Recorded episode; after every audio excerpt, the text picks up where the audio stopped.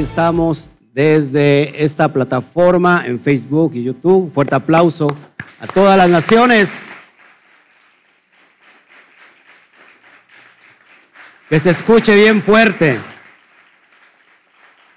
Pues gloria al Eterno, estamos ya en vivo. Gracias por la espera. Eh, la verdad es que andamos súper, súper apurados en estas cuestiones.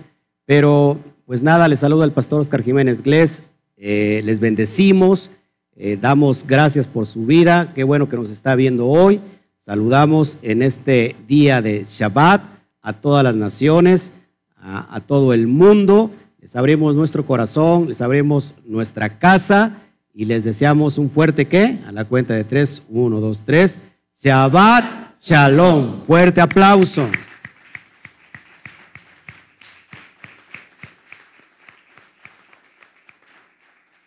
Si me pueden checar que todo esté bien, el audio esté excelente para que ya podamos eh, iniciar con esta transmisión. Estamos rumbo a Pesach ya a unos días nada más. La verdad es que eh, a unos días, ¿no? Estamos a miércoles. Hoy vamos a entregar lo que vamos a necesitar para el día miércoles en la noche para la celebración de eh, este gran Pesach que se avecina y que lo vamos a hacer de una manera virtual para que todo el mundo eh, esté con nosotros de una forma virtual.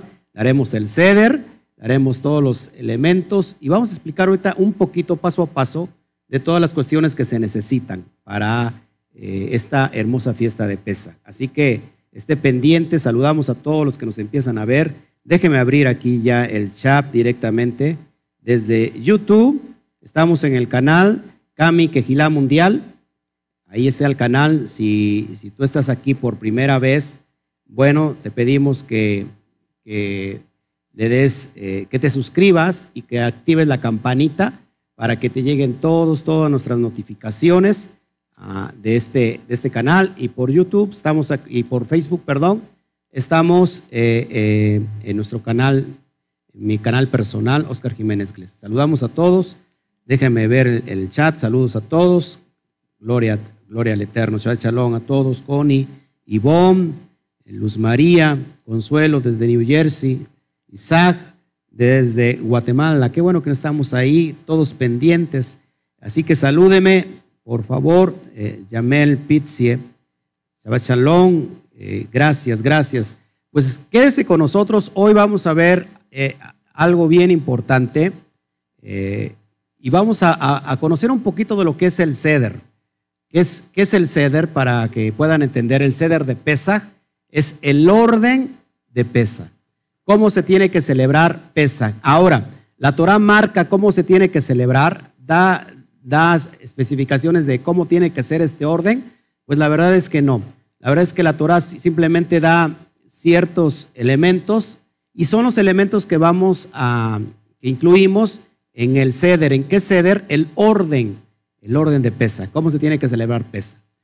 Hay muchas cuestiones eh, rabínicas y hay muchas tradiciones que se siguen y la verdad es que luego el ceder se, se convierte en algo bien largo y, y, este, y bueno, nosotros hemos tomado, aclaro, hemos tomado ciertos elementos que a mi parecer, a mi parecer, creo que, que son los necesarios, los útiles y que, y que estos elementos son tomados cuando hacen referencia a qué?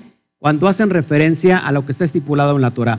Otro, otro, otro punto importante eh, es porque está haciendo de alguna manera una alusión sobre las cuestiones mesiánicas, sobre el Mashiach. Todos aquí. Entonces, pero lo más importante es, eh, es la esencia de lo que se tiene que hacer en este, en este, en este pesa.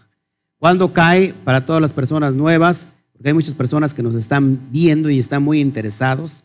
Elvis, qué bueno que estás de aquí con nosotros. Bueno, esta fiesta, esta, este Pesa, que se le ha conocido eh, en el mundo occidental como Pascua, pero en realidad este, es Pesach, en inglés es Passover, el Passover, eh, pero en realidad eh, vamos a dar ciertos elementos de lo que significa Pesach. ¿Cuándo, cuándo, se, ¿Cuándo la vamos a celebrar nosotros? El día miércoles, deme la cita, la fecha, perdón, 8, 8 de abril ¿sí? en el mes hebreo sería el 14 del mes de Aviv. Al atardecer, nosotros nos vamos a reunir aquí en el ocaso para celebrar el ceder. Se le damos la bienvenida a, Pesa, que va a marcar, ¿se acuerdan que el mes de, de Aviv, hebreo, ¿qué, qué, ¿qué tiene que ver el mes de Aviv con lo espiritual, con las cuestiones espirituales? Tiene que ver con liberación, tiene que ver con salvación, tiene que ver con redención. Entonces el mes de Aviv es específico para lo que estamos viviendo. No sé si estás de acuerdo conmigo. El mes de Aviv es específico para lo que estamos viviendo. Aviv también se le ha conocido con el nombre de qué? De Nisam. Nisam. También tiene que ver con la cuestión de milagros. Nisim, milagros. Entonces es un mes espiritual donde precisamente toda la humanidad requiere de liberación, requiere de salvación, requiere de, eh, de redención y requiere de qué? De milagros. exista un milagro poderoso en todas las naciones. Eso es lo que, lo que más deseo en mi corazón. Así que qué bueno que, nos, que está usted con nosotros. Y hoy vamos a, dentro del ceder, dentro del ceder tenemos las copas de Pesaj. Y, y, es donde lo, que voy a hablar. Las, las, copas de pesa. Hay personas que ponen cuatro copas en la mesa y hay otros que ponen cinco copas en la mesa. ¿Por qué voy a retomar la cuestión de las copas? Eh, está estipulado en la Torah, bueno, sí, y también Mashiach hace alusión a las copas. Y vamos a ver por qué las copas tienen tanta importancia en el mundo espiritual y con qué conecta. Y vamos a ver que estas copas conectan, conectan con las cuestiones proféticas. ¿Sí? Una de ellas, se, se los adelanto, anuncian la venida de nuestro Adón Yeshua HaMashiach. ¿Quién no está esperando a nuestro Adón Yeshua HaMashiach?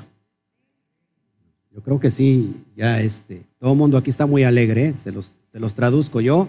Ustedes no los pueden ver, pero todo el mundo está muy alegre. Estamos, estamos en vivo, estamos en directo.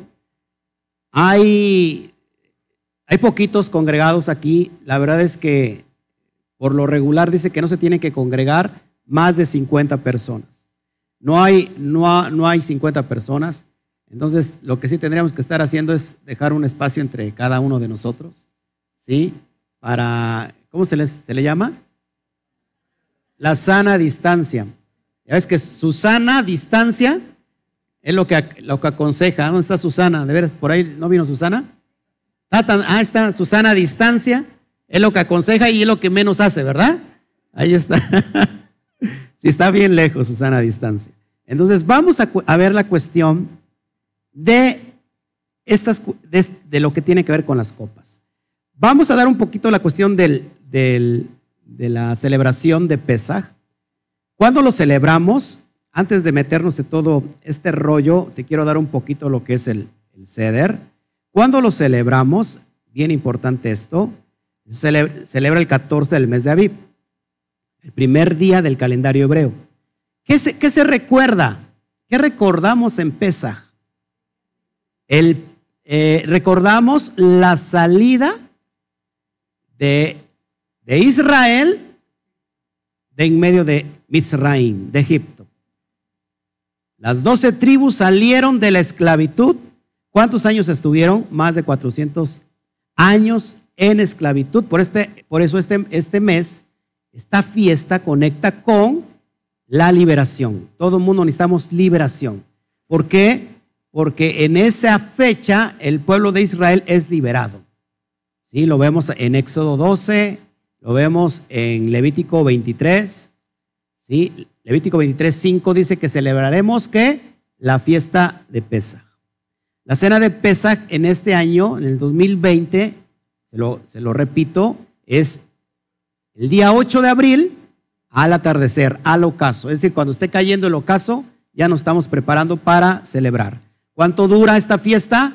Dura ocho días, ocho increíbles días de oportunidad que tenemos para estar con el Padre cara a cara, interceder por todas las naciones, pedir por estas cuestiones que estamos viviendo. Yo creo que vamos a ser librados porque estamos guardando los pactos. Dice eh, Éxodo 19.5, acá lo tengo rápido, vamos para allá.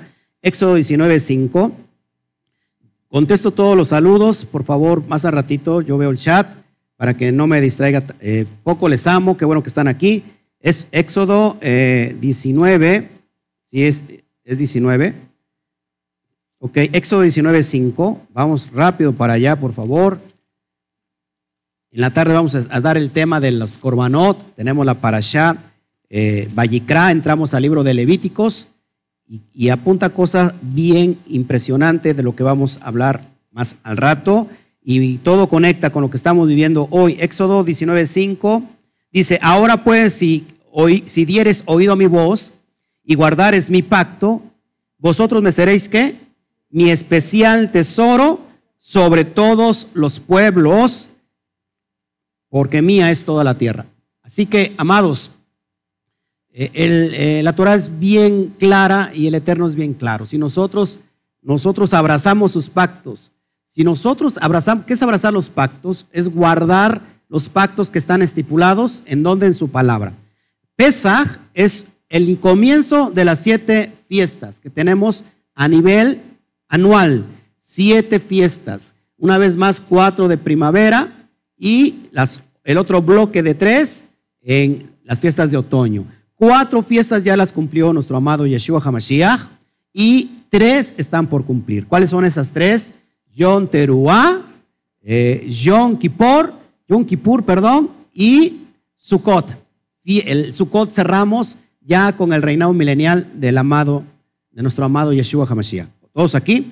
Ahora, cuando nosotros abrazamos pactos, es que estamos guardando lo que está estipulado en la bendita Torah. Levítico 23.1 dice que las fiestas son de Yahweh, que las fiestas son del Todopoderoso, que las fiestas son del Eterno. No son para los judíos, no es para Israel nada más, sino para todos aquellos que se consideran hijos. ¿Cuántos de aquí son hijos? Entonces, si tú eres hijo, si tú eres hija, eh, tú necesitas guardar los pactos, porque los pactos te guardan a ti de cualquier cosa que está sufriendo el mundo. Entonces, bien importante esto, cuando nosotros empezamos a abrazar los pactos, son siete fiestas anuales y una semanaria. La, fiesta semanaria, ¿cuál es? Shabbat, sí, señores y señoras, Shabbat es una fiesta donde nos tenemos que gozar. Y como dice el profeta Isaías, que esto sea, que el Shabbat sea una delicia. No sé si me, si me explico. Cuando para nosotros está siendo una delicia, entonces lo que está sucediendo es que estamos guardando los pactos. Y si estamos guardando los pactos, su especial tesoro somos de Hashem. Entonces yo, tú y todos aquellos que están guardando los pactos a través, del mundo, somos especial tesoro del Todopoderoso. Y sabes, cuando somos especial tesoro del Todopoderoso, entonces no hay nadie que se pueda meter con su tesoro. ¿Sí? ¿Todos estamos aquí? Ahora, entonces guardamos el pesa porque es el inicio de todas las fiestas. Duran ocho días. El miércoles por la noche, ya para nosotros es 15 del mes de Aviv. Ya comienza Pesach, inmediatamente se conecta con qué? Con la fiesta de Hamatzot. Los panes sin levadura, panes ácimos. ¿Cuánto dura esta fiesta? Siete días. Es decir, que el jueves del 9 de abril, el jueves, es Shabbatón. Es un Shabbat alto, igual que el Shabbat semanario. No se hace nada, no, no se trabaja. Eh, es, un, es una Mikra Kodesh, es una santa convocación donde todos tenemos que estar guardando ese día. Exactamente dura ocho días, es decir, al jueves, al jueves de los ocho días, ¿qué día cae? Hágame rápido cuentas. El 16 de abril Jueves es otro Shabbatón, muy independiente que el Shabbat semanario. ¿Todos aquí? Ahora, entonces, ¿cuántos días literalmente se come, se deja de comer levadura? Ocho días. Ocho días. Dura ocho días. Durante esa semana de fiesta, ya tenemos Pesaj, ya tenemos Shavuot. Durante esa semana de Pesaj encontramos ¿Qué día? Bikurín, la fiesta de las primicias. Se nos juntan tres fiestas amados y después del término de la fiesta de Bikurín se empieza a contar el Homer. ¿Cuál es el Homer? El conteo de Homer de la gavilla. ¿Cuántos días? 49, 7, 7 Shabbats seguidos. 7 por 7, 49 y al otro día 50 para celebrar otra fiesta, Shavuot, o el día de Pentecostés, como muchos le conocen. ¿Todos acá? Eso es lo que estamos nosotros haciendo. Eh, no se tiene que hacer trabajo alguno en Shabbat, en el Shabbat alto, tampoco como lo estamos haciendo hoy. No se tiene que comer ningún alimento que contenga levadura, no solamente pan, ojo aquí, no solamente el pan que contenga levadura, sino ningún otro elemento que contenga levadura durante los ocho días. Cualquier alimento hecho de granos y agua que fermentó y leudó, es decir, pan, cereales, tortas, galletas, pizzas, pasta, cerveza, trigo, centena, cebada, avena, eso lo vemos en Levítico 23, 14. Todos esos alimentos no se tienen que comer. ¿Todos hasta aquí?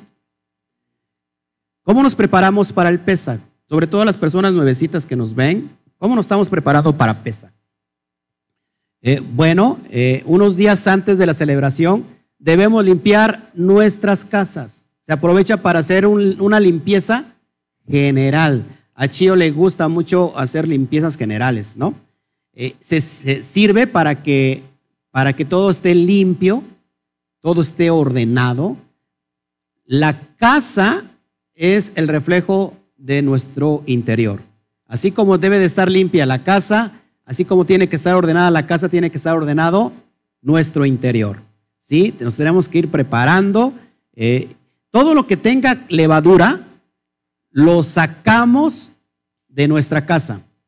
Si su esposo está allí bien gordito, es que tiene levadura, usted lo saca de su casa. No, no, no es cierto. Sacamos toda la levadura. Ahora, pastor, pero no es un desperdicio. No, no, no. La saca y lo pone en un lugar donde no, no lo ocupa para normalmente donde pone los alimentos. Puede ser su patio, puede ser su azotea. No sé si me explico. Es una forma simbólica de que nosotros no vamos a tocar ningún alimento que contenga levadura. Estar muy pendiente por todo lo que estamos comiendo en, ese día, en esa semana, porque hay, hay, hay, alimentos que pareciere que son libres de, de, ¿cómo se llama? De levadura, pero tiene que fijarse bien en los ingredientes. Es bien importante eso, porque si nosotros comemos algo, eso es pecado. Ahorita lo vamos a ver a ratito por qué, porque es pecado. ¿Sale? Entonces en ese día sacamos toda la levadura de nuestra casa, pero también lo tenemos que sacar de nuestras vidas. Todo lo que es el pecado, el orgullo, la envidia, el egoísmo, el chisme, la murmuración, todo aquello es levadura. El ego, ¿por qué el ego está conectado con la levadura? Porque ¿qué hace la levadura? Esponja el pan. ¿Qué hace el ego? Esponja a la persona y se siente que orgullosa, como un pavo real. Tenemos que quitar todo es de eso de nuestra vida. Entonces, para el día de la cena, ¿qué hacemos? Normalmente ponemos un mantel bien bonito, el más lujoso que tengas en la casa, el, mantel más bonito porque tiene que ser un mantel especial. Acuérdense que es una cena, una cena de qué? De gala. Eh, ponemos el mantel bien bonito, el color de su preferencia.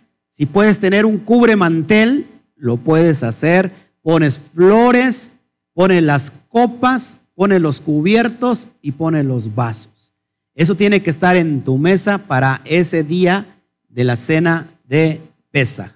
¿Cuáles son los elementos? No se preocupen, hermanos. Usted, yo le voy a hacer llegar, este, más al ratito pongo el link para que usted pueda bajar todos los ingredientes, toda la instrumentación que vamos a necesitar para el día de la cena de Pesaj. Para que tú, nosotros tú me acompañes, ustedes nos acompañen vía, virtual, acá estaremos celebrando el ceder de pesa. Los elementos, copas para el vino, copas para el vino.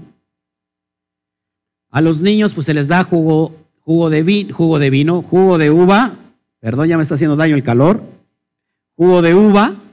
El vino tiene que ser kosher, kosher. Si me pueden pasar por, por favor, si me pueden llegar los instrumentos, pásenme la matzá, por favor, y pásame un vino. Lo probamos, lo catamos de una vez para ver qué tal está, ¿no? ¿Qué les parece? ¿Qué dijo Davidito? Ya vamos a comer. Ay, Davidito. Pásale, pásale, pásale, pásale. Sin pena. Sin pena alguna. Gracias. Los elementos que vamos a utilizar eh, para las personas que no puedan adquirir, gracias, las personas que no puedan adquirir ya la, matzá, porque ya no hay, ustedes pueden hacer el, pan sin levadura.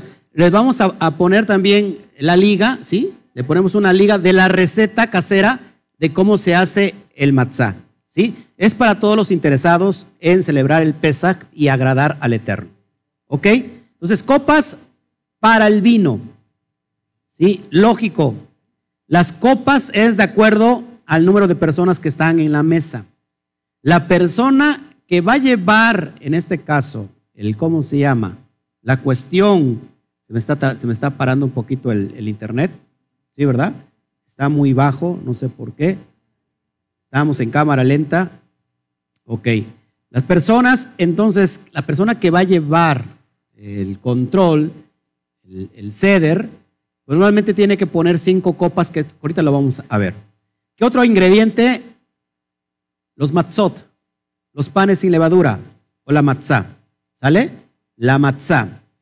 ¿Qué más? Otro ingrediente, agua con sal en un recipiente para sumergir otro elemento que son las hierbas amargas. ¿Sí? Una vez más, matzot, panes sin levadura, usted va a tener la receta, para que lo haga. Tenemos agua con sal en un recipiente. ¿Qué vamos a hacer ahí? Otro elemento, maror. ¿Qué es el maror? Hierbas amargas. ¿Qué son las hierbas amargas? Puede usted poner ramitas de perejil o apio. Esas representan las lágrimas del sufrimiento de la esclavitud del pueblo cuando estuvo en Egipto, en Misraim. Una vez más, ¿vamos bien? Matzot, agua en un recipiente con sal, maror, las hierbas amargas, otro elemento, jazoret, jazoret, que es la mezcla de manzana y nuez, jazoret, mezcla de manzana y nuez. ¿Qué simboliza esto? Simboliza la pasta que usaban los esclavos para construir ladrillos. Algunos le agregan canela, dátiles y otros frutos secos. Pastores, eso viene en la Torá, lo repito nuevamente, lo digo nuevamente, son elementos que apuntan a lo que vivió el pueblo. Si la cena, la verdad es que tiene que ser bien sencilla, pero tiene que ser con mucho respeto, con mucha, ¿cómo se puede decir? Como una solemnidad, porque es algo kadosh. ¿Lo puedes hacer así? Sí, y si no lo puedes hacer así, estás mal. No, no, tampoco. Esto, esto no es Torah, no es, algo que tenemos que hacer, eh, seguir al pie del, cañón. Solamente son, son eh, alguna manera de cómo celebrar el ceder de pesa, porque hay muchas formas. Tenemos, claro, toda la simbología. Otro elemento, el aficomán el aficomán. ¿Qué es el aficomán? Es un trozo de matzá, es un trozo de matzá, de pan sin leudar, envuelto en un pedacito de tela. ¿Para qué es esto? Esto se esconde para que los niños lo busquen hacia el final de la noche. Cuando se, ya se está terminando, después de la cena de Pesaj, lo que hacemos nosotros es meter un pedacito de matzá envuelto y lo escondemos para que los niños lo, salgan a buscar. ¿Sí? Así estamos esperando la llegada del Mashiach, estamos buscando el Mashiach, y cada vez que el niño encuentra ese, ese matzó, esa, esa matzá, se le otorga un premio. ¿sí? Ya lo hemos hecho y es bien bonito. Esto a los niños también les interesa y les deja un grato recuerdo de lo que es la fiesta, ¿no? Hay que pensar en los niños. Y, y otro, lógico, otros ingredientes, otros utensilios, son los premios o los regalos. Esos son los que se le vamos a dar a los niñitos, ¿sí? A los niños que encuentren el aficomán. ¿Sale? Bueno, se inicia con el ceder de Pesar. El que va, el que dirige el ceder, inicia con la oración Baruch atah Adonai Eloheinu melech haolam cheheyanu vayekemanu vejianu lisman ase, que significa bendito seas Adonai nuestro Elohim, Rey del universo que has dado vida, nos has sostenido y nos has permitido llegar hasta esta ocasión. Yo les voy a poner, nuevamente se los digo, todo, todo el ceder por escrito para que usted lo tenga impreso, lo baje en PDF y lo pueda tener ahí en casita. De todos modos lo vamos a hacer en vivo, usted nos va a acompañar y lo vamos a hacer todos juntos. Después entramos en la cuestión del kiddush. ¿Qué es el kiddush? La bendición del vino. El vino es un vino kosher o un vino kasher que se preparó especialmente para Pesach con los elementos, los requerimientos necesarios de acuerdo a, la tradición judía. Este vino, le voy a hacer gol, no me pagan nada. Manichewitz, Manichewitz se llama. Manichewitz. Es un, es un vino muy bueno, excelente. Tenemos, hay otro que se llama también eh, vino Jerusalén, también es kosher. Eh, ese, ese, vino es, eh, ayúdeme, el otro es, este, sí, pero es, es, como casero. Es artesanal, está riquísimo. Bueno, hay, hermanos que todavía tienen de ese vino de hace un año. Se bendice el vino, se bendice el vino y vamos a ver la cuestión de las copas. ¿sí? Después les voy a pasar todo lo que es el, ¿cómo se llama? El ceder, se lo, se lo, solamente se lo adelanto, se lo comunico. El punto número dos será el maror, las hierbas amargas, que es ahí donde se hace también una oración en cuestión de las hierbas amargas, que, representan las lágrimas que, que derramaron nuestros antepasados durante esa estancia terrible de lo que es el Galut Misraim, ¿sí? la esclavitud de Egipto. Pero ahora nosotros somos libres. ¿sí? Se toma un pedacito de perejil, de apio, de ese maror, lo introducimos en, el agua con sal y, decimos la, recitamos la bendición, bendito seas tú, Adonai Eloheinu, Rey del universo, creador del fruto de la tierra. ¿Sí? Baruch Adonai Eloheinu, Meleja Olam, Bore Peri Ha Adamá. Bendito seas tú, Adonai, Rey del universo, creador del fruto de la tierra. ¿Qué se, qué se hace a continuación? Se comen, se comen las ramas. Le vas a ver amargo, pero es para hacer memoria de lo que vivieron nuestros antepasados. Punto número tres, del ceder de Pesach, se hace la Gadá de Pesach. ¿Qué es la Gadá? la narrativa, la narración de cómo el pueblo fue liberado de Mizraim. Y alguien encargado, alguien se va, va, a estar encargado de contar todo el ágada, toda la, la, narración, ¿sale? Se lo vamos a dar a alguien aquí, ahorita vemos a quién, para que ese día nos cuente la narración de cómo el pueblo salió de Egipto, ¿sale? Es, fácil. Después se toma la segunda copa de vino. Que ahorita vamos a ver las, qué tiene que ver las copas de vino. Se toma la segunda copa de vino. Número seis, se hace el jazoret. ¿Qué es el jazoret? El jazoret son la manzana con nuez. Se toma un pedazo de matzá, se unta con ese dulce de manzana y, nuevamente se recuerda porque es el barro que se, se untaba en los ladrillos para la construcción de Misraim. También recuerda lo dulce de qué? De la Torah. Por eso que la Torah es más dulce que, que la miel. Por eso cuando a un niño se le cuenta esta, la narración, se le cuenta lo que pasó en la, eh, anteriormente en la narrativa de, de Misraim, de Egipto, y el niño está saboreando esto, también le va, le va a parecer dulce.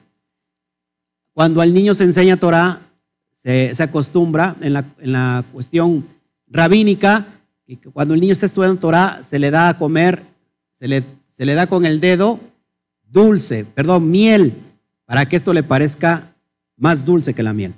Después, elemento número siete, o el paso número siete, la tercer copa de vino. Dice la palabra, comerás y te saciarás y bendecirás.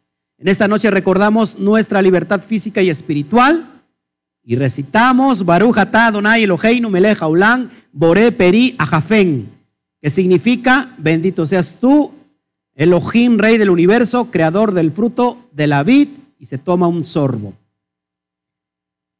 Después, la cuarta copa y el aficomán. El aficomán, el aficomán es cuando se dan los regalitos, ¿ok? Y aquí al último pues, vamos a hacer la cena. Ya terminando todo esto, hacemos la cena. ¿Por qué lo hacemos así? Pues por la restricción que vamos a tener. Imagínense que todos estuviéramos transmitiendo todo el vivo en, en la cena, pues no tiene caso, ¿no? Hacemos todo y hasta el último, pues ya cada quien va a cenar en su casita. ¿Sale? Y ya por último hacemos la bendición final de la cena del ceder de pesa.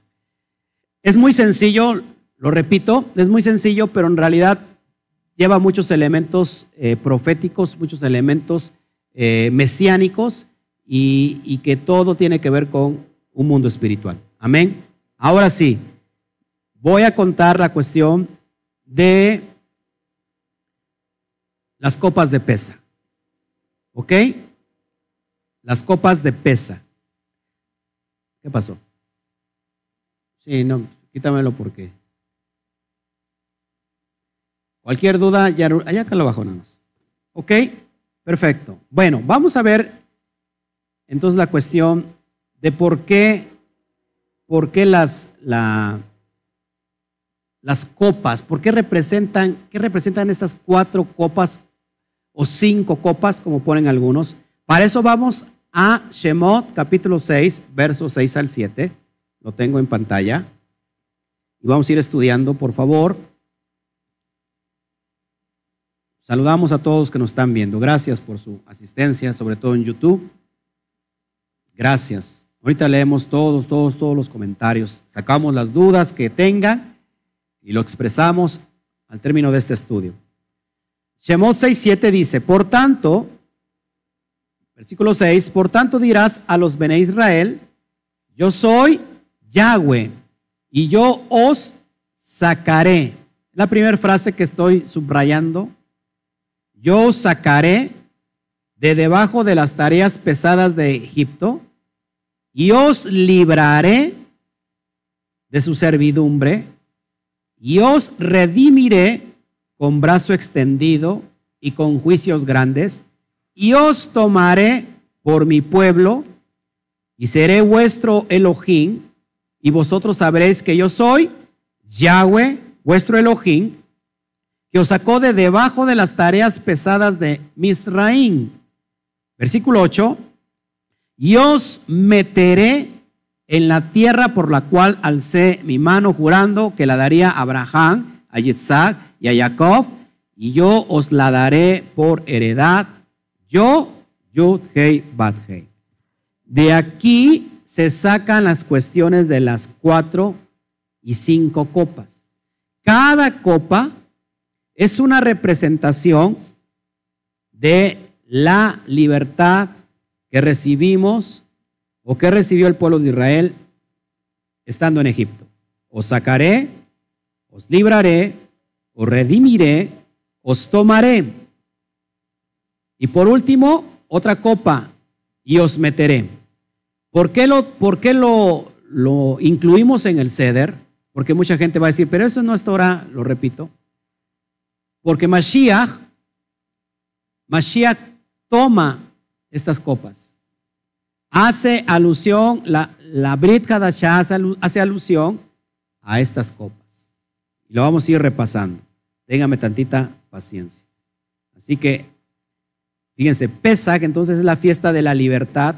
En ella recordamos la salida de Mitzrayim. ¿Qué recordamos?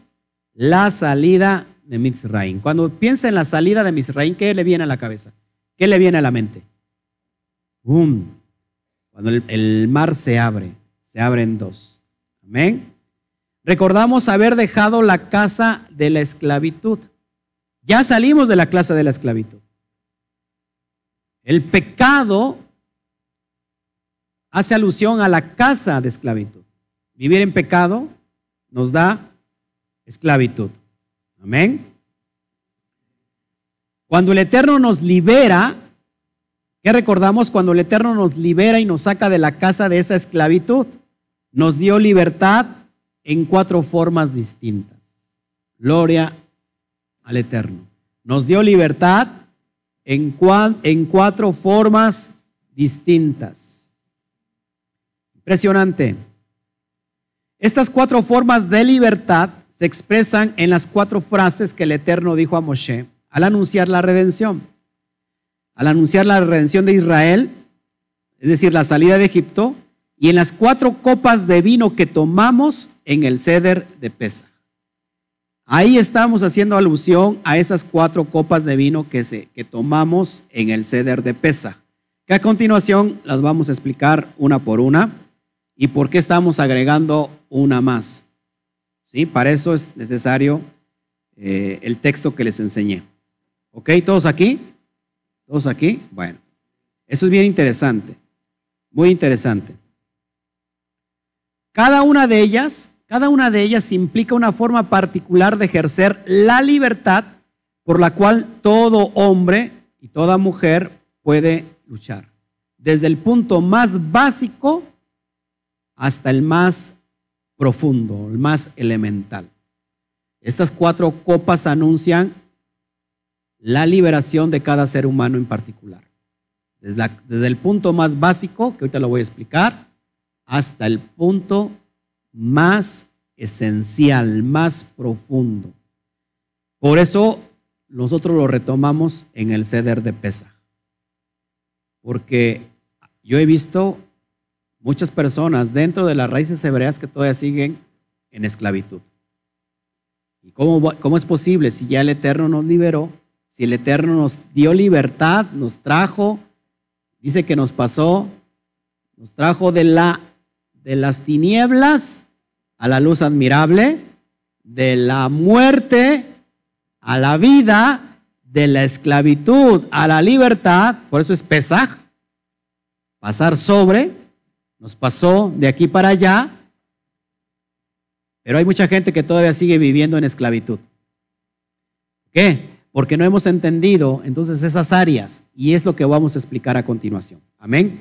Les, les prometo que al último, por favor, yo les contesto todas las preguntas. Ya tenemos aquí preguntas en el chat. Eh, yo se las, yo se las, se las, se las respondo. No, téngame paciencia para que no nos salgamos del hilo. Amén. Entonces, bien importante, las cuatro copas de vino representan cuatro fases de libertad. Más una que anuncia la llegada del Mashiach. Entonces, cuatro copas. Bejotzet Bejotzeti, o sacaré, Bejitzalti, o salvaré, Bejoalti, o redimiré, Belokachti, os tomaré. Y la última será Bejebeti, os meteré. Ahí lo tienes en español y ahí lo tienes en hebreo, te lo pongo para que tú lo puedas ir eh, cotejando. Y son las frases que acabamos de ver en el texto que te enseñé el texto que estábamos viendo hace un ratito. De estas cuatro frases, de estas cinco frases, es que se toma eh, simbólicamente estas cuatro copas. Ahora, tú tienes, es necesario que tengas cuatro copas, porque ¿qué pasa con las personas que solamente pueden, cuatro o cinco copas, lógico? ¿Qué pasa con las personas si no tienen las cuatro o las cinco copas? Bueno, solamente es como algo simbólico, acuérdense. ¿eh? Es algo simbólico. Si las tienes, qué bueno, qué mejor, pero solamente es simbología profética. Ok, entonces lo tienes en pantalla para que lo vayamos estudiando poco a poco y vamos a ir entonces eh, escudriñando cada, cada copa.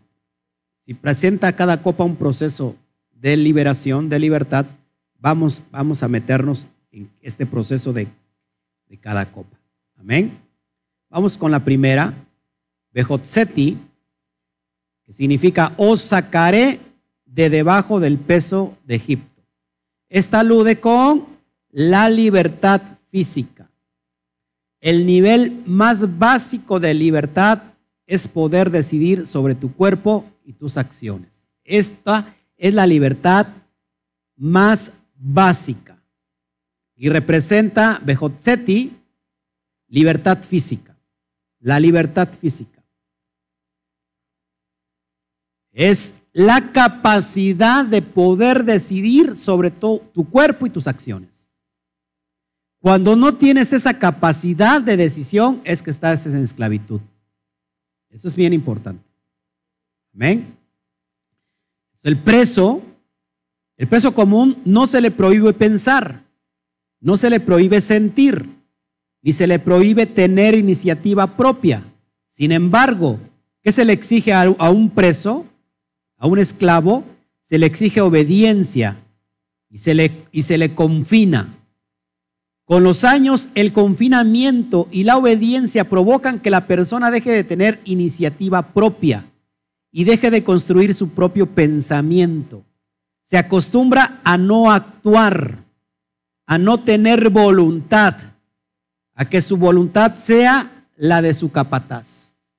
¿Qué es lo que hace referencia? El pueblo de Israel cuando estuvo en esclavitud, no se le prohíba pensar ni se le prohíba sentir Llegó el momento de que se acostumbró al, confinamiento, que perdió su propia voluntad.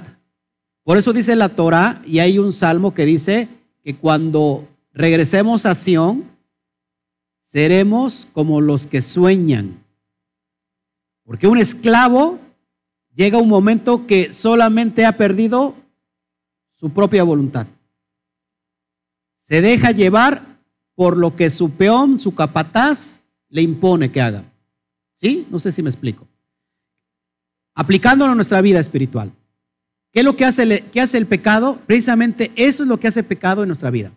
El pecado es como ese capataz que impone su voluntad y ahora nosotros dejamos de tener esa capacidad de decisión sobre nuestro cuerpo y nuestros pensamientos. El pecado nos juzga y nos lleva a hacer lo que no queremos hacer. Por eso Pablo decía, hay una ley, hay otra ley en mis miembros que me lleva a hacer eso que no quiero hacer. Lo que no quiero hacer, eso hago.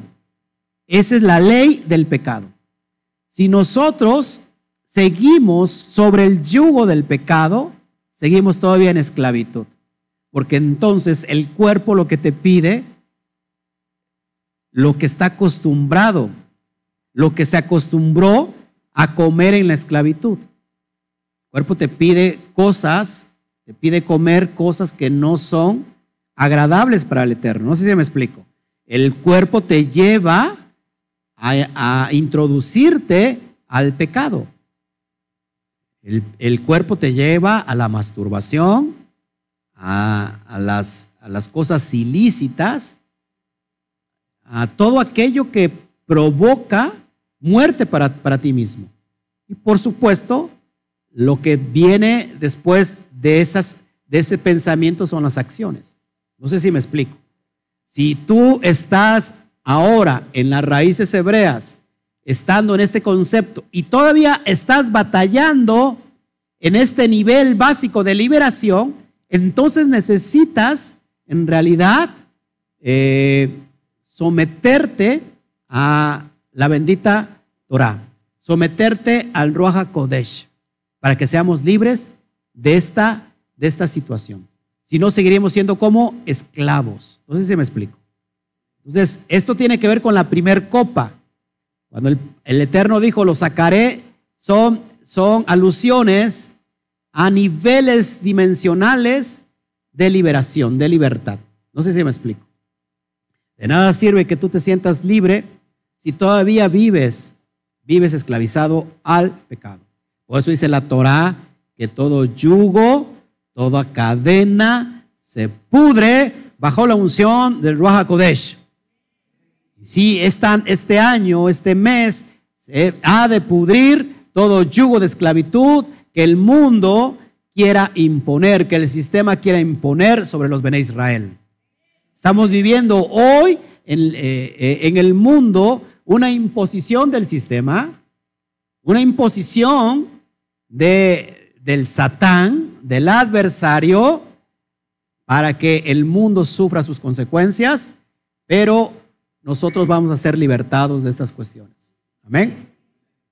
Ese es la, el nivel más básico, la libertad física, la primer copa. Después, en, eh, esta copa la celebró eh, nuestro amado, nuestro rabí Yeshua HaMashiach, como la copa de la santificación. También se le conoce la copa de la santificación y es con la que se inicia el kiddush, la, la santificación del vino. ¿Se acuerdan? Vamos al texto de Lucas 22, 17 y ahí el Mashiach hace referencia a esta copa. A esta copa. Saludamos ahorita a todos, hermanos. Estoy ya bien encariñado y bien metido en este, en el texto de la Torá, en el estudio. Gloria a Shem. Lucas 22, 17 dice, y habiendo tomado la copa, dio gracias y dijo, tomad esto y, repartir, y repartirlo entre vosotros. El Mashiach hace alusión a esta primer copa, la copa de la santificación, la copa de la bendición o la copa o lo que llamamos nosotros el kiddush. ¿Todos aquí? ¿Estamos entendiendo? Gloria al bendito eterno. Seguimos avanzando. Vamos con la segunda copa.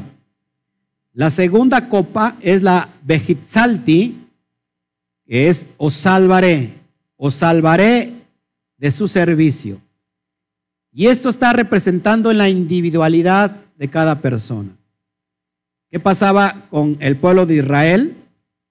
El pueblo de Israel estaba esclavizado, no solamente físicamente, sino estaba esclavizado en, su, en el servicio. Estaban obligados a construir las ciudades de Mizraim. Estaban construidos de día y de, bueno, de noche no, pero todo el día a fabricar ladrillos y otros a edificar. Esta es la segunda forma de libertad, que es que, eh, hace alusión en, es poder crear un pensamiento propio y una valoración ética particular. Ojo que todo es un proceso.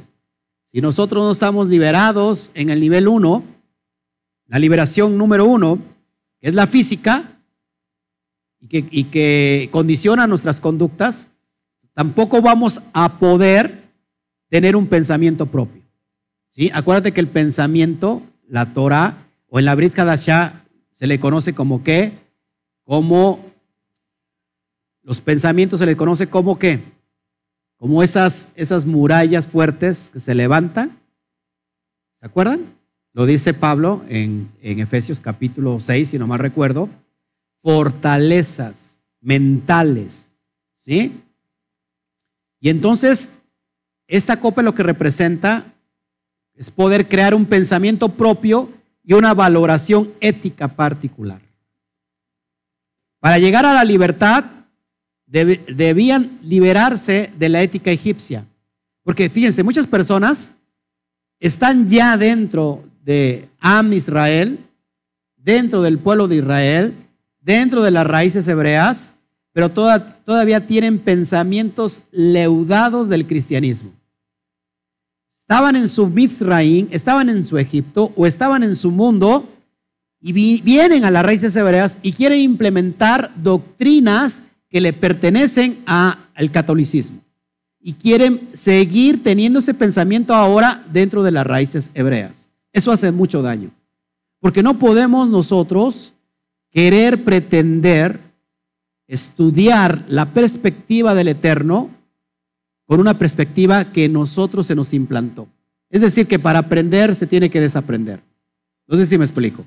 Para aprender se tiene que desaprender. Tenemos que quitar todos los pensamientos preconcebidos, todos los pensamientos y las ideas preconcebidas que nacieron con nuestros ancestros.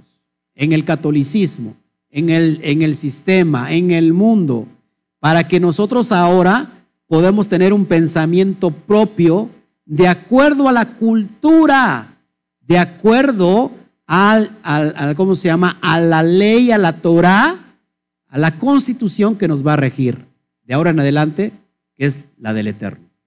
Entonces todavía tenemos, todavía hay mentalidad y una ética egipcia, y tenemos que reconocer nuevamente al Elohim de Abraham, de Isaac y de Jacob, y adoptar las formas de comportamiento que en antaño sus padres les habían enseñado. Si nosotros queremos todavía estar en, esta, en este nivel de restauración y todavía nos gusta la tranza, y usted dice el que no tranza no avanza, entonces en realidad todavía sigue Mitzrayim. Si sigue usted robándose la luz, robándose el teléfono, robándose el, ¿cómo se llama? la internet, robándose la señal, robándose aquello, robándose los, todo lo, sigue estando usted con el pensamiento de Mitzrayim. Si sigue usted siendo deshonesto y no honesto, sigue estando en. Si le dieron un, cambio de más y usted no lo regresa y dice, el Eterno me bendijo, gloria a Shem, significa que todavía está en Misraín. Si se encuentra una, una billetera llena de billetes, hermano, significa que a alguien le pertenece. Entonces usted tendría que abrirla, no para ver cuánto trae, sino para ver su carnet, su identidad de aquella persona que lo perdió y poder contactarla y regresarle íntegramente lo que está conteniendo esa, esa billetera.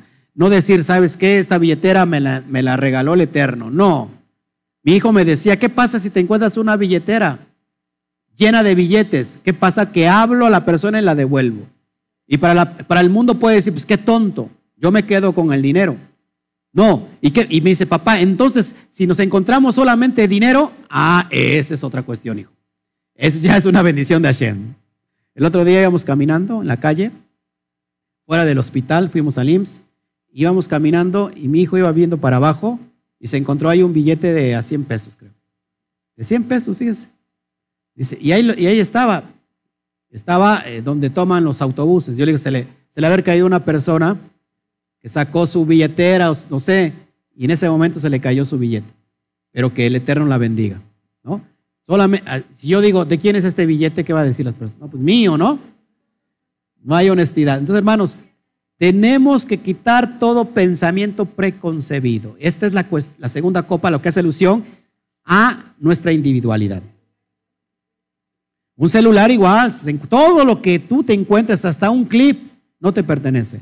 Tienes que regresarlo. Si vas a una casa y te dice, ay, qué bonito este, esta moneda, ¿verdad? Me está haciendo ojitos, deje usted esa moneda porque no es suya, no le pertenece. Amén. ¿Se dan cuenta por qué la importancia de las diferentes fases de libertad? Bueno, sigamos adelante. Vamos ahora a la bueno, estamos en la segunda copa. También a esta, esta segunda copa se le conoce como la copa de la alabanza, como la copa o también como la copa de las plagas. ¿Qué se hace en el ceder? Esa, esa segunda copa no se toma, sino que muchas veces esa copa se derrama. Como una simbología de las plagas, se derrama esa copa. O no se toma. No lo haga porque se va a ensuciar el, el mantel. Acuérdense que todo esto es que Simbología profética. Simbología, profética. Sigamos adelante. La tercer copa, Begoalti, que es o redimiré con brazo extendido, es la copa de la redención. Y esta copa tiene que ver absolutamente con el Mashiach. Ahorita la vamos a ver. Eso es impresionante. La tercera copa representa libertad y redención. La tercera copa representa libertad y redención. Todo el mundo necesita ser libertado y redimido. ¿Qué significa redención? ¿Qué significa redención? ¿Eh? Salvación. ¿Qué más? ¿Qué más? Redimir significa volver a comprar algo, algo que te pertenecía. Si les pongo un ejemplo bien fácil. Las casas de empeños, ¿cuántos las conocen? Tú vas y dejas una prenda en la casa de empeño y te dan un dinero. Pero si lo quieres comprar, lo quieres redimir, vas y pagas su precio. Lo vuelves a comprar. Israel le pertenecía al Todopoderoso. Y lo va a redimir, lo va a comprar nuevamente a precio de sangre. A precio de sangre por el Sadik Yeshua HaMashiach. Lo redimirá. No redimió. Amén. Esa es la tercera dimensión o fase de libertad. ¿Cómo se aplica? ¿Cómo se aplica a nivel personal? Es una persona que abandona la casa de la esclavitud y que no está sujeta legalmente a una obediencia, sigue sin ser libre hasta que deje de desear la esclavitud y aprenda a no depender de alguien más fuerte. La independencia emocional del esclavo consiste en preferir la comodidad a la libertad. ¿Recuerdan lo que expresaba el pueblo de Israel? ¿Por qué nos sacaste, Moshe, de ahí donde estábamos? ¿Por qué nos trajiste al desierto? ¿No ves que allí extrañamos la comida que teníamos? Extrañábamos la carne, extrañábamos aquello, porque se les había hecho cómodo. No salir de nuestra comodidad impide el proceso de la redención. Si nosotros todavía queremos ser libres ya, pero estar todavía pensando en la, casa de la esclavitud, hermanos, estamos todavía en esclavitud. Ya tenemos una dependencia emocional ahora. ¿Para qué? Para someternos voluntariamente a la constitución política, y no de los Estados Unidos mexicanos, ni de cualquier país, sino la constitución política de los Shamaín de los cielos. Hay estipulaciones para hacer y para no hacer.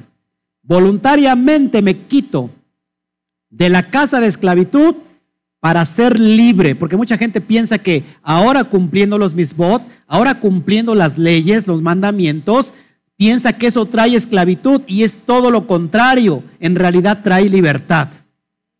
El guardar los pactos, el guardar la ley, el guardar la Torah nos trae libertad.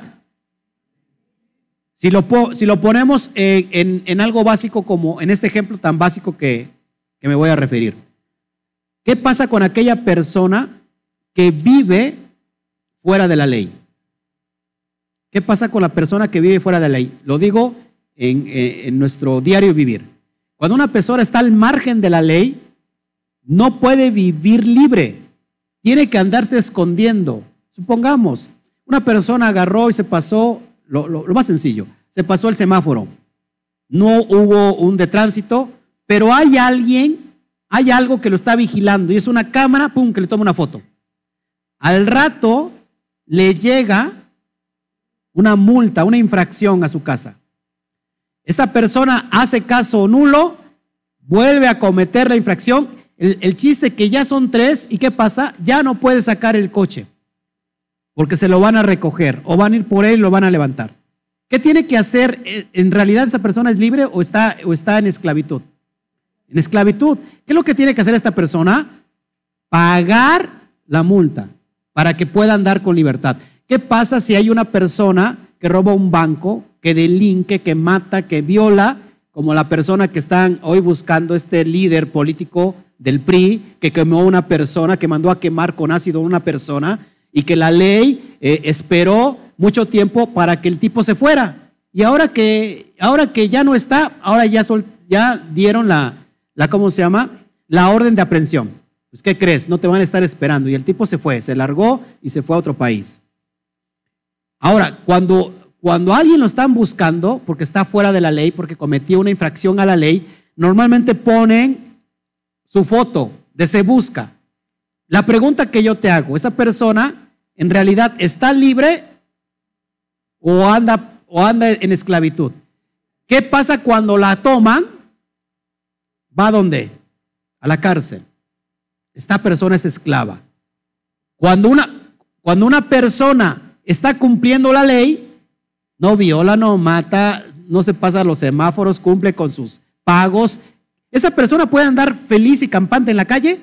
¿Sí o no? ¿Por qué? Porque anda en libertad. El guardar la ley, nos da libertad. Por eso dice el, el, Melech David, dice en, en el Salmo 119, que dice, andaré en libertad. ¿Por qué? Porque he guardado tus pactos por siempre y para siempre. Por eso andaré en libertad. Entonces, hermano, esto, si nosotros que pretendemos todavía pensar en la casita de la esclavitud, pensar en el ayer, pensar en el pasado, porque en el pasado tenía esto, porque en el, en el pasado tenía aquello, hermano, todavía no estás preparado y no eres libre. Esto se referencia a la tercera copa, pero lo más importante que esta copa hace referencia a Mashiach. Amén. Y vamos a ver esta cuestión. Mashiach cita, o citamos la, cita de Brit Hadashah del Nuevo Testamento, Mateo 26, 27, 28. Vamos para allá porque eso es bien importante. Esta es la copa. Veo aquí una persona parada, no sé por qué. ¿Desde aquí horas? Aquí. ¿Desde aquí horas?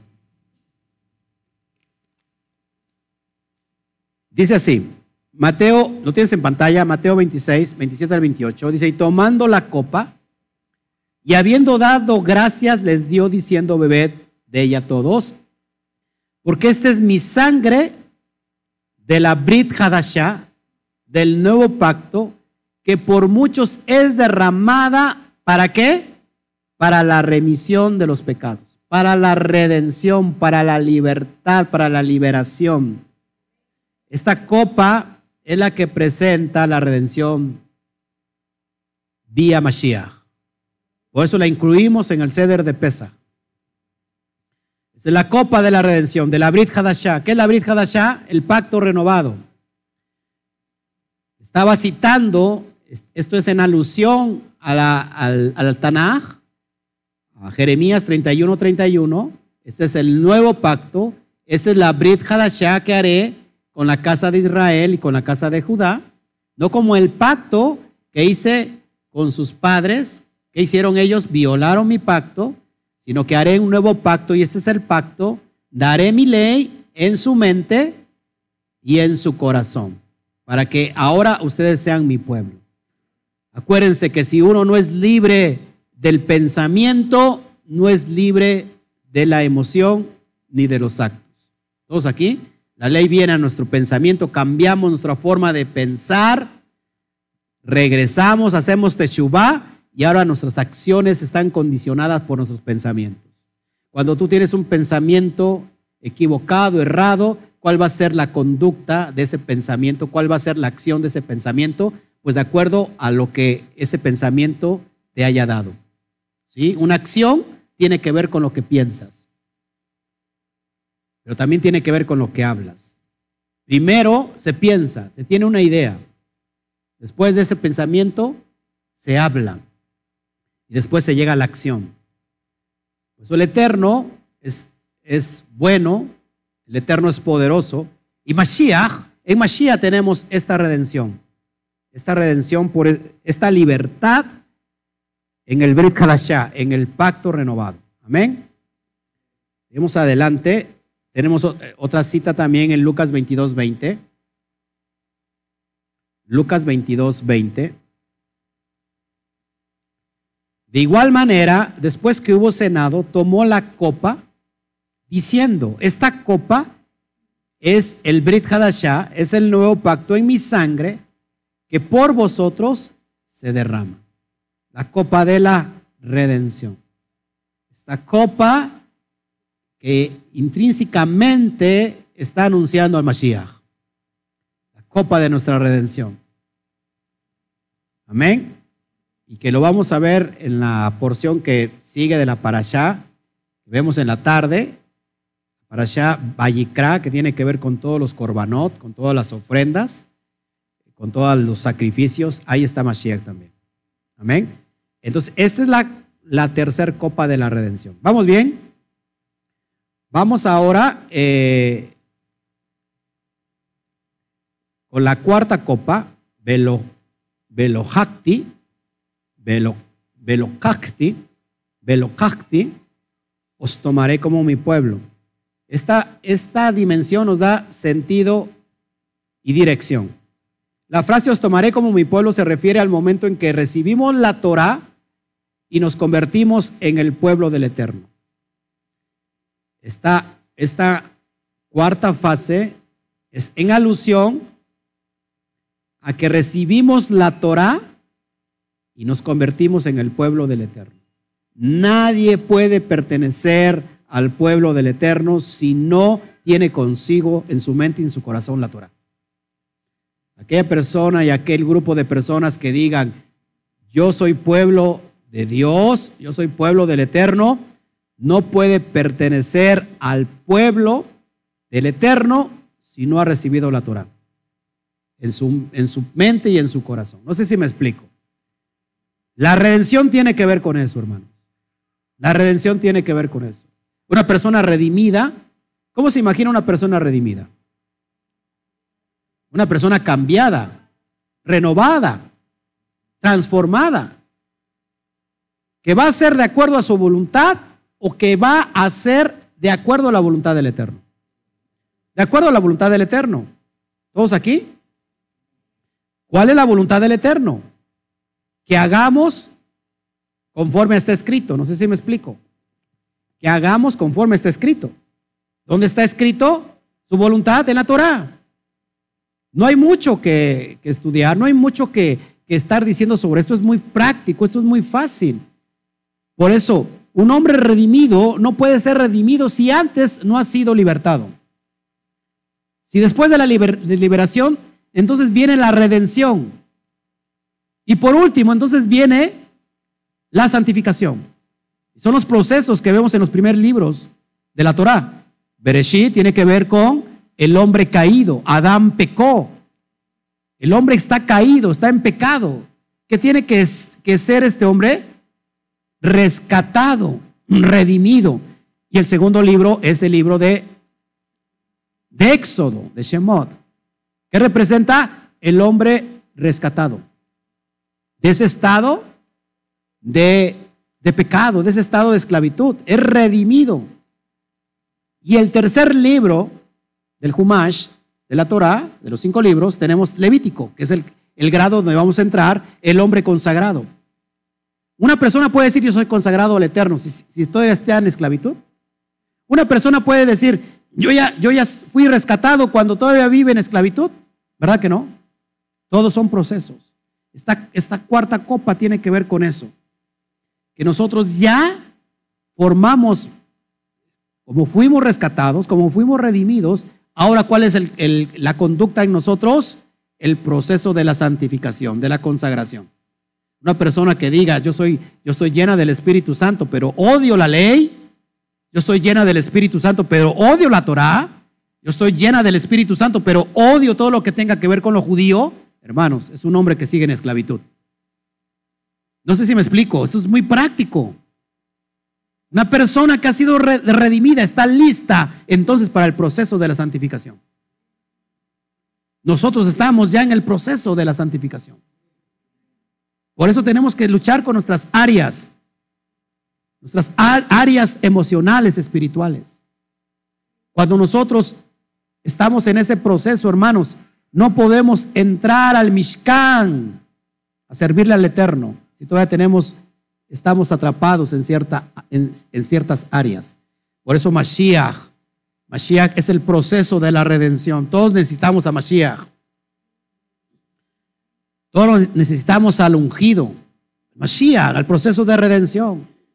Una vez que estamos nosotros siendo restaurados por la Torah, como el Mashiach lo dejó estipulado, significa que entonces ya estamos en el proceso de la certificación de la consagración, estamos listos para presentarnos delante del trono de la gracia.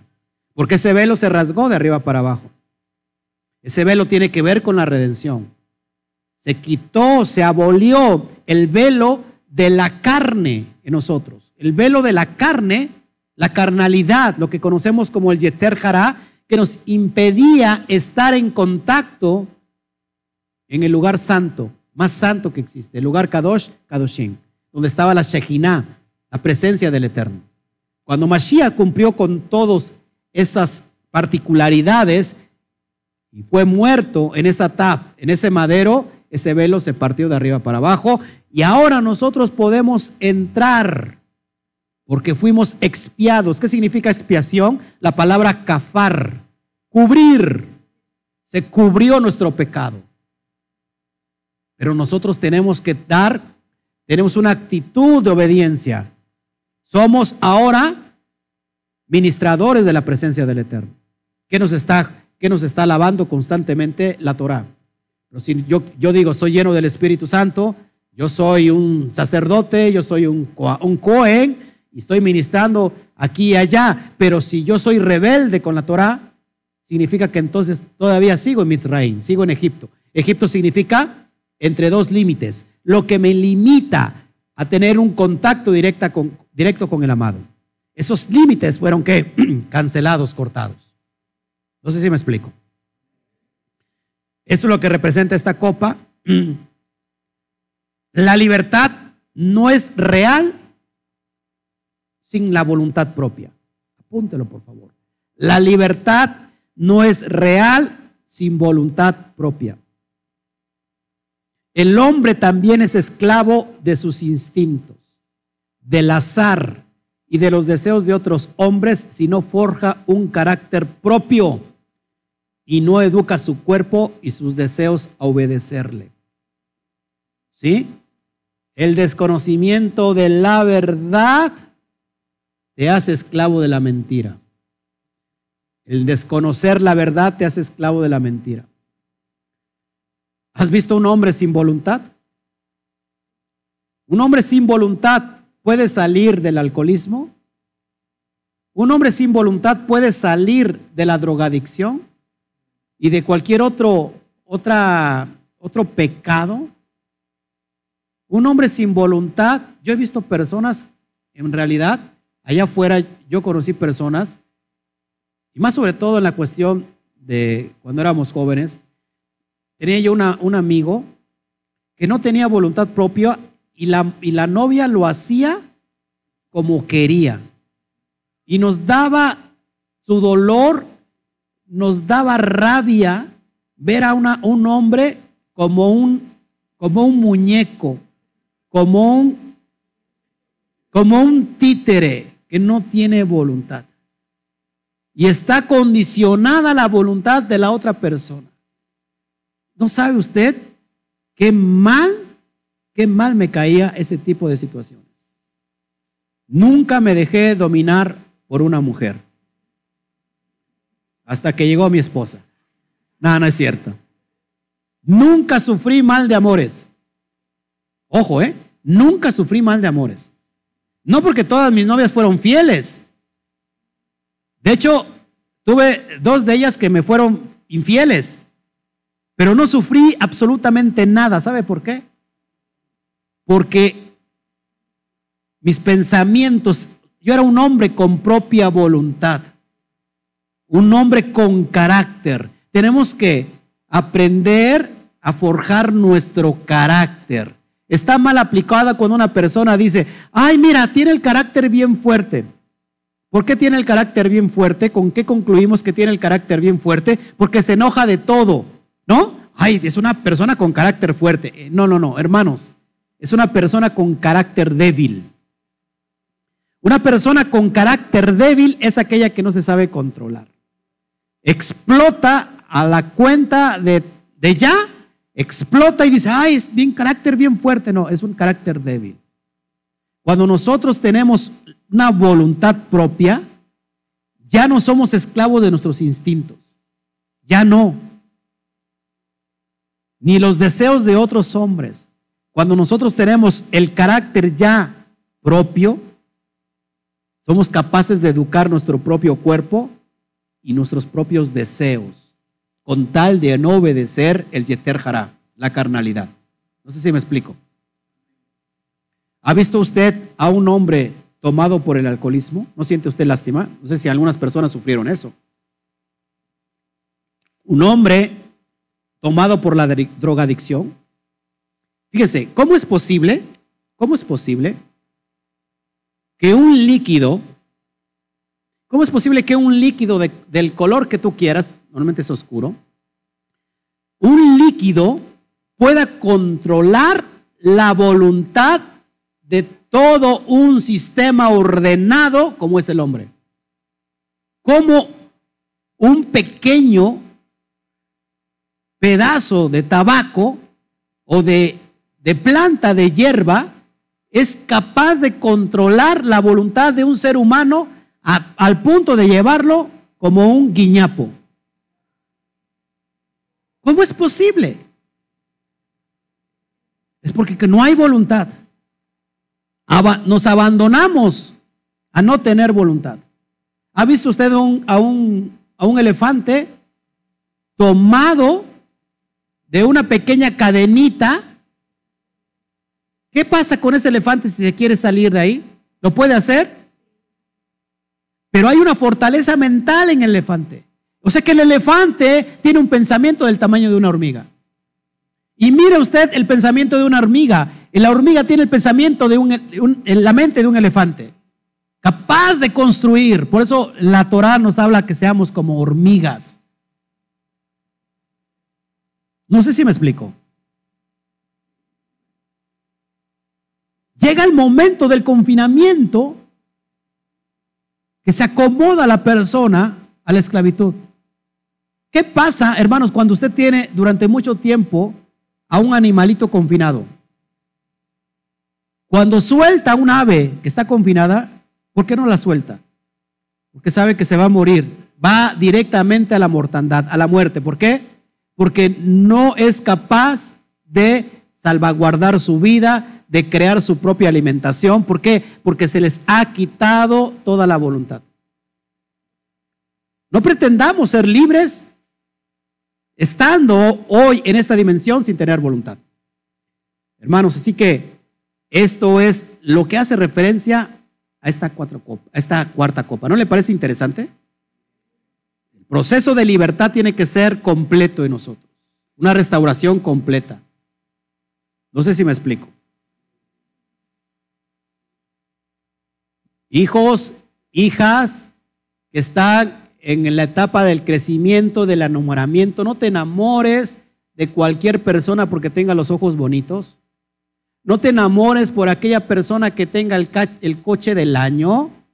No te enamores por aquella persona que tenga la mejor ropa. Enamórate de aquella persona que sepa conducir su vida aunque no tenga coche. Una persona que sepa conducir su vida, aunque ahorita no tenga dinero. Esa persona será una persona próspera en el futuro. No te, no te, no te cases, no te embarres con la primera oportunidad que se te presenta. Y después no digas, no puedo vivir sin esta persona. No puedo vivir sin, sin aquella. No puedo vivir sin él. No puedo vivir sin ella. Porque entonces habrás minado tu voluntad y la voluntad ya no será tuya, sino será de alguien más. Tú vales por lo que tienes y por lo que eres. Tú vales porque tienes una identidad. Tenemos una identidad de Mashiach. Ya no tenemos la mente del mundo, dijo Pablo, sino que tenemos ahora la mente del Mashiach. ¿Y qué pensaba Mashiach? ¿Qué hacía Mashiach? La Torah. Hoy estaremos en, nosotros la Torah. La Torah en nosotros nos condiciona a tener acciones de éxito.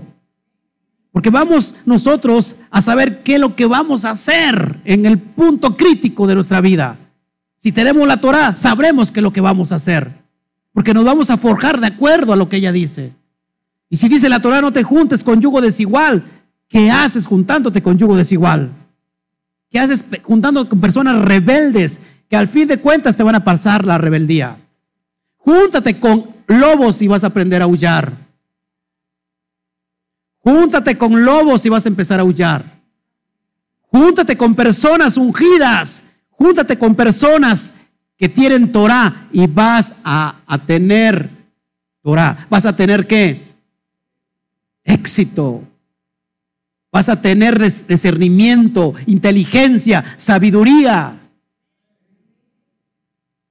Te juntas con personas que no tienen dirección en su propia vida. ¿Qué va a pasar contigo? O les das tú la dirección o ellos te direccionan. Por eso el hijo pródigo tuvo que cambiar de rumbo. El hijo pródigo dijo, dijo volviendo en sí, hizo Teshuvah, regresó a la casa del, del padre. No sé si estás conmigo. Tenemos que tener voluntad propia.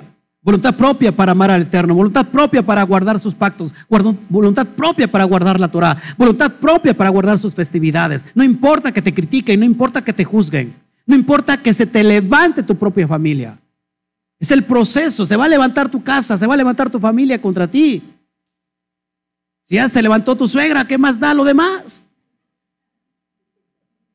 Pero ese es el proceso de la libertad, porque cuando tú seas libre verdaderamente, entonces tú serás el gancho para ir por aquellos que te criticaron, que te, que te rechazaron, porque van a ver el cambio en ti. Un hombre que fue redimido, restaurado, transformado y que ahora está siendo santificado. ¿Y qué si te dicen, oye, tú eras antes esto, tú eras antes aquello, tú robabas, tú eras borracho, tú eras marihuano, tú eras esto, tú eras lo otro? Eso era antes.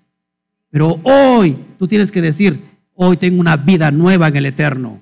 Hoy el Eterno me ha restaurado, me está restaurando. Hoy el Eterno me ha redimido por medio de Mashiach. Él prometió sacarnos con brazo fuerte y es lo que hizo con mi vida. Eso es importante, hermanos. Importante, ya casi vamos para la recta. Y vamos a ver la última copa, la quinta copa. Acuérdense que no hay quinto malo. Os meteré a la tierra. Vegebeti, os meteré a la tierra. Y esto también tiene que ver con el Mashiach, amados amigos. Amados amigos, esta copa es la que nos da sentido y dirección. La quinta copa, o la copa de Eliyahu, Hanabí, el, el profeta Elías, que anuncia la llegada del Mashiach. La tradición judía hace esto y no sabe no sabe que Mashiach estuvo acá. ¿Se acuerdan cuando le preguntaron a Mashiach? Le dijo Juan, ¿eres tú el que habrá de venir o esperamos a otro profeta? Algunos le dijeron, ¿eres tú Elías? Mashiach dijo, a la verdad, Elisha, Elías ya vino. ¿Qué se hace en la tradición judía? Esta quinta copa no se toca, se llena y se abre la puerta para que entre Elías, para ver si ya viene Elías. Porque si ya viene Elías, entonces significa el tiempo del reinado milenial, la llegada del Mashiach. Nosotros, esta copa significa todo en referencia a Mashiach. Mashiach dijo, yo volveré a tomar el fruto de la vid. Esa es la copa que va a tomar cuando? En el reino. ¿Cuándo va a tomar esta copa? En el reinado milenial. Gloria al Eterno. Gloria al Todopoderoso. No volveré a tomar vino en este tiempo, sino en el reino. Él va a regresar y esta quinta copa está haciendo alusión al regreso del Mashiach. ¿Lo esperamos o no lo esperamos, hermanos? Claro que lo esperamos. Y por eso nos alegramos, hermanos, que estamos felices y contentos, porque a pesar de lo que estamos viviendo, tenemos la esperanza que nuestro Adón Yeshua HaMashiach va a regresar y con él el reinado milenial gobernará sobre Israel, sobre en Jerusalén, a todas las tribus de Israel y sobre todas las naciones del mundo. ¿Quieren tener un reino justo? ¿Quieren tener un gobernador justo? ¿Un presidente justo? ¿El más justo de los justos? Ahí está Mashiach. El justo gobernando sobre todo los sadiquín. ¿No le parece impresionante? Hoy recibí una noticia buena de nuestro presidente. Dije, al menos, bueno, ya tengo una buena noticia. Se aprobó eh, la reforma al artículo 4, si no me recuerdo, que es que todos los, eh, jóvenes de la tercera edad, de 68 años en adelante, todos, universalmente, todos, sean ricos o pobres, tienen ya asegurada su pensión. Impresionante. Todos, lo repito, esto es un anuncio oficial, todos los jóvenes de la tercera edad, de los 68 años en adelante, sea rico o pobre, todos tienen ya pensión. Todos.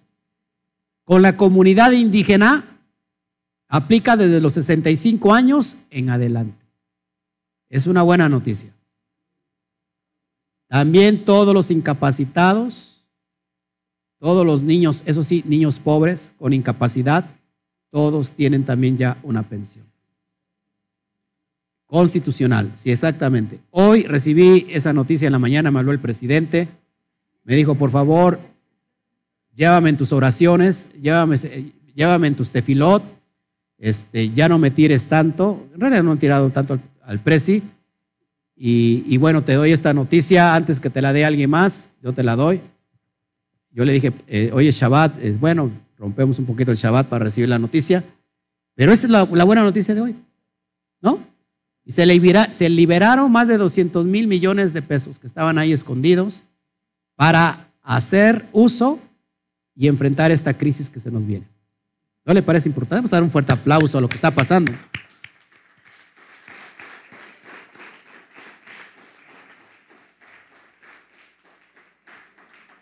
Ahora imagínense cómo gobernará el justo de los justos, Yeshua HaMashiach.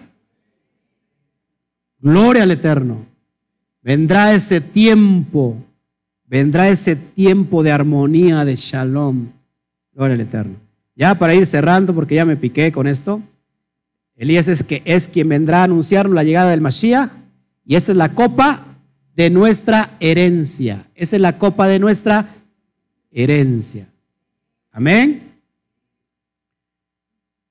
Lucas 22, 18 dice así, es la copa del reino. Lo traía yo aquí, no sé por qué no se los dije. Porque os digo que no beberé más del fruto de la vid. Lucas 22, 18. Haciendo alusión a esta copa. Porque os digo que no beberé del, más del fruto de la vid hasta que el reino de Elohim venga. Hasta que el reino, el Malhut, Elohim venga. ¿Cuándo va a ser eso? En el reinado milenial. Esto estará ya casi, casi estábamos ya eh, previendo esta, esta, esta atmósfera de, gloria en toda, en toda la tierra. Bendito sea Hashem. Y bueno, esto es lo que yo les quería entregar. Le damos un fuerte aplauso al Eterno porque todas las cosas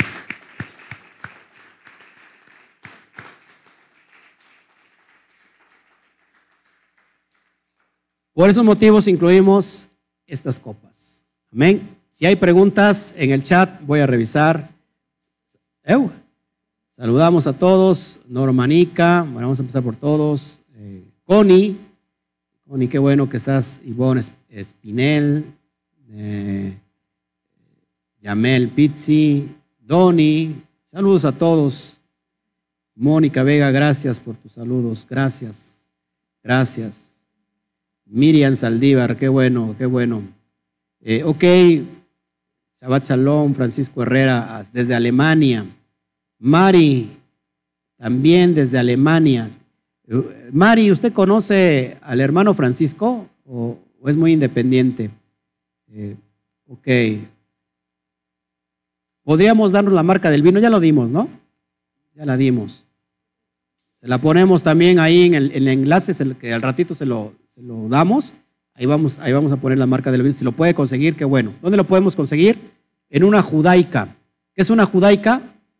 Una tienda donde venden eh, todos los, los elementos de los judíos, las, las Torah, todos eso. Hay muchas en, ciertos lugares, en ciertas eh, ciudades importantes hay judaicas. ¿Qué más? Ah, ok. Gracias Alexandra desde New Jersey.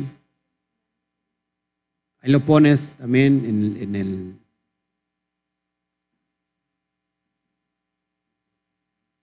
Pues échale ganas, mi hermanito Pablo, échale ganas, échale ganas.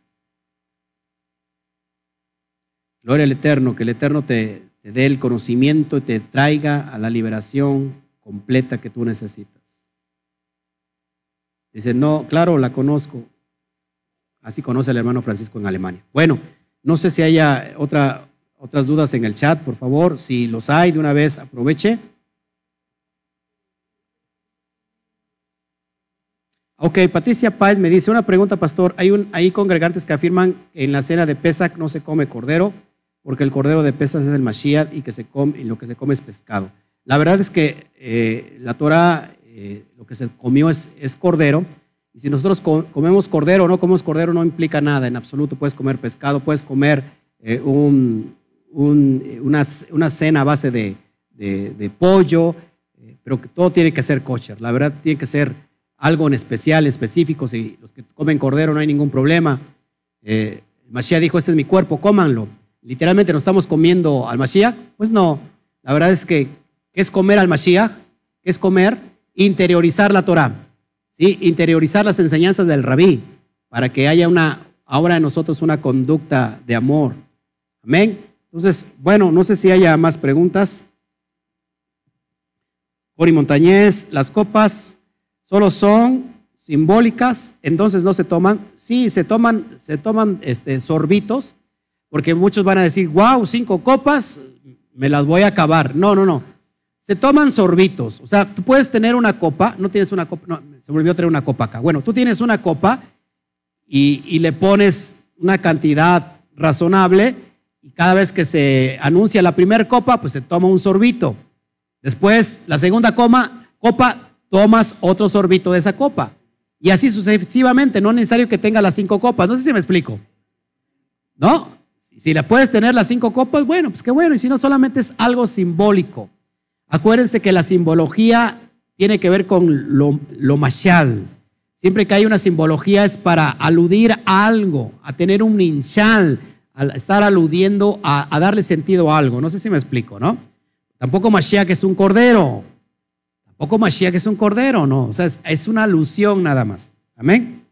Bueno, no sé si, haya, si hay otras preguntas. ¿No? ¿Ustedes ven algo? ¿Están algunas preguntas ahí? ¿No? ¿No? ¿Preguntas aquí? ¿Preguntas aquí para el CEDER?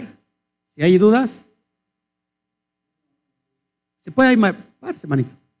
Ahí está el micro. Por favor, para que lo escuche también la audiencia y, y, podamos tener este. Bueno. Sí, Bueno. Eh, Palacios. Usted dice que, que va a transmitir ese día la, la cena, ¿no? Sí. Entonces, pues nosotros nada más en casa vamos a ir siguiendo los pasos que usted va a ir dando. Puede hacer eso, pero la idea es que vengamos a hacer el ceder. Ah. El ceder. Todo el orden y que por lo que estamos viviendo, pues cada quien que vaya a cenar a su casa. Como, oh, o sea que sí vamos a venir aquí a Quejilá. Ahorita lo vamos a decidir. Ah, bueno. Pero si no, pues sería eh, en vivo. Pero la idea es que, vengamos a hacer el ceder. ¿Eh? Perfecto. Bueno, pues si no hay ninguna otra pregunta, a ver, pastor, pastor, entonces la última no se toma y toda la familia toma de las copas. Ok, la última copa pues no se toma, solamente es una alusión, es, un, es, una alusión que ¿quién la va a venir a tomar? El Mashiach. Esa es una alusión que Mashiach va a regresar y esa copa se, se preserva, por así decirlo, simbólicamente, porque cuando venga Mashiach la va a tomar junto con nosotros. Lo toman todos, todos, todos tienen sus copas, porque me está diciendo aquí si se toman de la misma copa. Todos tienen su copa, todos van a tener su copa, todos van a tener de, tomar de su copita. ¿Qué pasa con los niños? Los niños se les da jugo de uva, se les da juguito de uva y, seguimos con, con lo mismo que estamos siguiendo todos los grandes. ¿Todos acá? Ok. Pablo Andrade, ¿cómo me puedo comunicar con usted? Este, Ok, si, me puedes poner en el chat, estamos en YouTube, si le pueden poner ahí, por favor, mi, mi correo y le puedes dar, si quieres, mi, mi cielos, eh, Cami Quejilá Mundial, arroba gmail.com. Cami quejilamundial arroba gmail.com. O puedes darle, puedes darle mi, número, mi número telefónico, que me hable, no hay ningún problema. Nosotros estamos abiertos para todos ustedes. Normalmente yo, yo personalmente atiendo a las, todas las personas que nos hablan, todas las personas que nos mandan mensajes, yo personalmente los contesto. Es una tarea ardua, pero bueno, estamos, estamos aquí. ¿Ok? Entonces, si, si le puedes poner ahí, con gusto. Bueno, pues si no hay ninguna otra pregunta, gloria al Eterno. ¿Veis? Tenemos una pregunta que dice, acá, acá lo tengo ya. Ok, bueno, eh, respetamos tu punto de vista, Pati. Si yo por eso, yo creo que no viste el, el video desde el comienzo. Estamos diciendo que aunque el, el ceder de pesa que es muy sencillo, que todos esos elementos lo estamos poniendo como algo opcional y que yo los retomo porque son elementos que hacen alusión a, todo lo que se vivió en, el, en el Éxodo. No es algo que está estipulado. Si tú lo haces así o no lo haces así, no hay ningún problema. ¿Cuál es la idea de celebrar el, el, Pesaj? Tener el corazón. Tener, eso sí, un corazón completamente eh, leudad, perdón, este, circuncidado. Hacerlo con la mejor actitud. Pero esos elementos, lo repito, solamente es una simbología, no estoy añadiendo ni quitándole la Torah, porque la verdad es que a veces nos volvemos muy legalistas, simplemente eh, es, es una forma de hacerlo, de darle sentido a las cosas de la Torah. Añadirle, no, no son leyes, esto no son leyes, no lo tienes que hacer así, no son leyes, no estamos nosotros aplicando nada, no estamos haciendo alajot, eh, aplicando la Torah. No, no, no. Simplemente es una forma de hacerlo. Y si tú no lo quieres hacer así, pues te respetamos. Tampoco eh, puedes estar de acuerdo con nosotros, lo puedes hacer por tu parte, pero nosotros lo estamos haciendo desde esta perspectiva. ¿Sí? No sé si haya otro. Ok. Bueno, pues yo creo que ya no. Ok, bueno, pues ya, ya este. Ok, bueno. Pues es todo lo que le quería yo entregar en, esta, en esta bendita mañana de Shabbat. No nos despedimos. En realidad este, estamos con ustedes. Vamos a, dar paso a nuestra comida. Y el día de, más a ratito tenemos eh, la, cuestión de, de por, por, ahí como a las cuatro, cinco, cuatro y media, cinco de la tarde tenemos nuestra presentación de la segunda conferencia hablando de qué de la Parashá Vallicra, que tiene que ver con los, con los Takanot. Amén. Eh, eso es lo que vamos a hacer. Y, y nada, nos, nos, queda más que despedirnos esta transmisión, sin despedirnos completamente de todos, porque nos vamos a ver más a ratito. ¿Sale? Que el Eterno me los bendiga, que el Eterno me los guarde. Y como decimos después de una transmisión en Shabbat, cuenta de 3, 1, 2, 3. Shabbat, Shalom. El Eterno me los bendiga. Gloria al Eterno.